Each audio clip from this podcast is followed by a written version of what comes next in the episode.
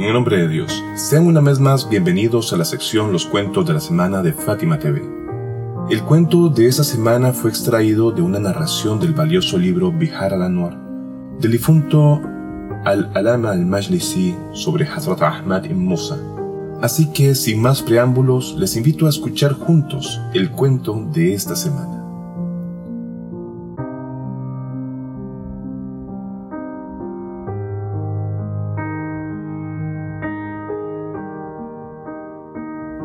Ahmad ibn Musa,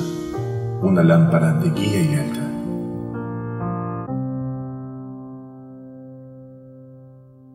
Después del martirio del imán Musa al-Qafim,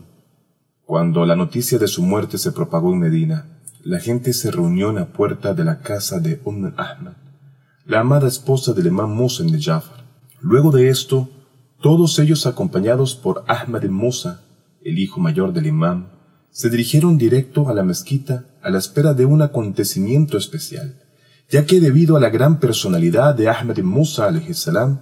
todos pensaban que después del martirio del imán Musa al-Qadhem sería él sucesor y próximo imán o guía inmaculada de los musulmanes. Por ello, todos los que estaban ahí pactaron con él, jurándole lealtad, y él también pactó con ellos. Luego subió a lo alto del púlpito y pronunció un fluido y elocuente discurso en el cual dijo, Oh gente, así como todos ustedes me han jurado lealtad ahora, les informo que yo mismo soy leal a mi hermano, a Ali ibn Musa. Después de mi padre, él es el imán, el califa legítimo y guardián de Dios.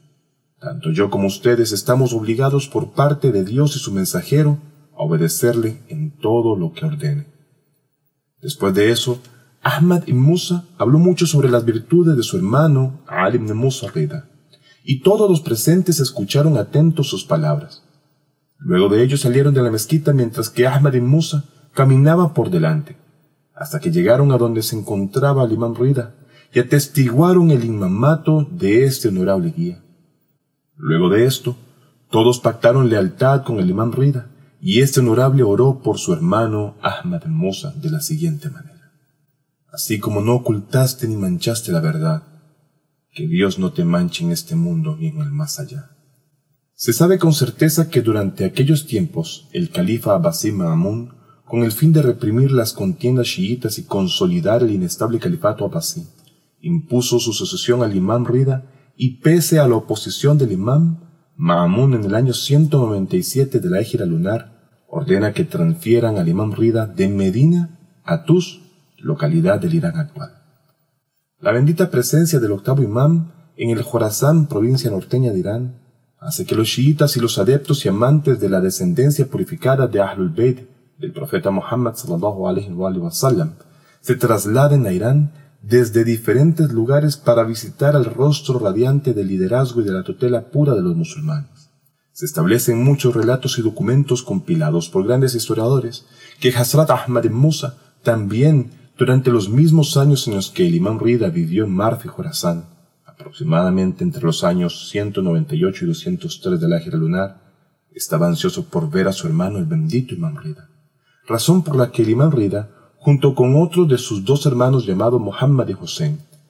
así como por un numeroso grupo de sobrinos, parientes y seguidores del imamato chiitas, llegando a ser aproximadamente dos o tres mil personas, se dirigen al Jorazán, hoy Mashhad del Irán moderno a través de Basora, Irak,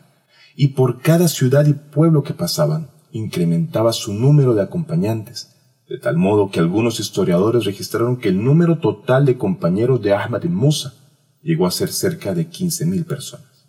En esta situación, a pesar de los engaños y mentiras de Ma'amun Abbasi,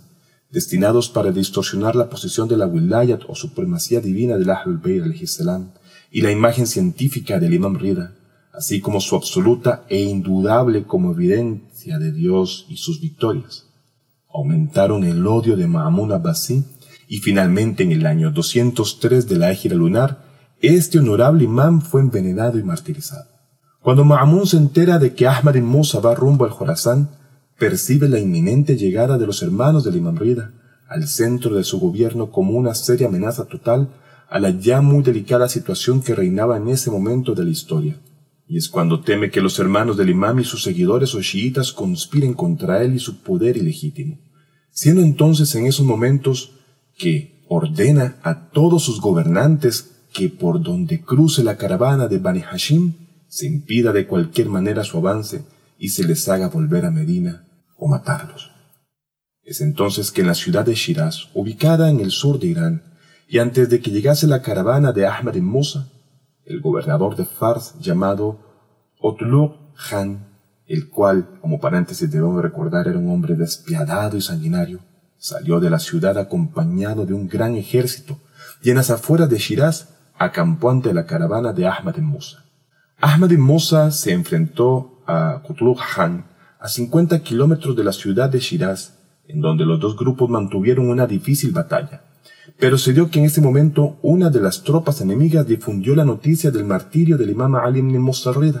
y es ahí en donde el sanguinario Khan le dijo a Ahmad ibn Musa, si tienes la intención de ver a tu hermano, a Ali ibn Musa debes saber que falleció. Como resultado de este engaño y conspiración del enemigo, muchos de los compañeros de Ahmad ibn Musa se dispersaron y huyeron, quedando solo algunos de sus familiares y hermanos.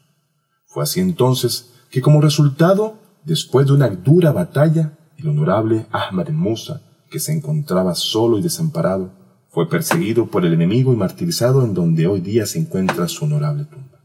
El Sheikh Mufid menciona a Ahmad Musa en su libro Al-Irshad con honor y grandeza, diciendo, Ahmad Musa era una persona bondadosa, virtuosa, ilustre y honorable. Era amado por su padre y preferido a los demás. El imam Kazan, salam, le dio su granja, que era conocida como Yazira, y Ahmad ibn Musa ibn Jafar, por medio de esta, otorgó la libertad a mil esclavos. El Sheikh Mufid transmite también una narración de Ismael ibn Musa al-Jafar, que dice, en un viaje, veinte de los sirvientes de mi padre estaban con Ahmad y lo respetaban. Cada vez que Ahmad se levantaba o se sentaba, ellos por respeto también lo hacían.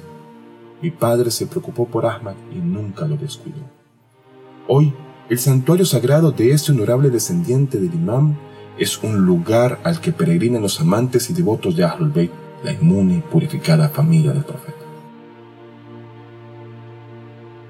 Hemos llegado al fin del cuento de esa semana esperando de corazón que haya sido de utilidad y una herramienta de aprendizaje. Rogamos a Dios exaltado sea les otorgue a ustedes y sus seres queridos lo mejor de esta y la otra vida por favor, cuídense y hasta la siguiente semana con un nuevo cuento.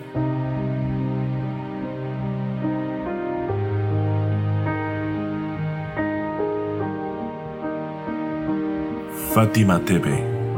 saberes que iluminan el alma. Síguenos en youtube.com slash Fátima o en nuestro sitio web fatimatv.es.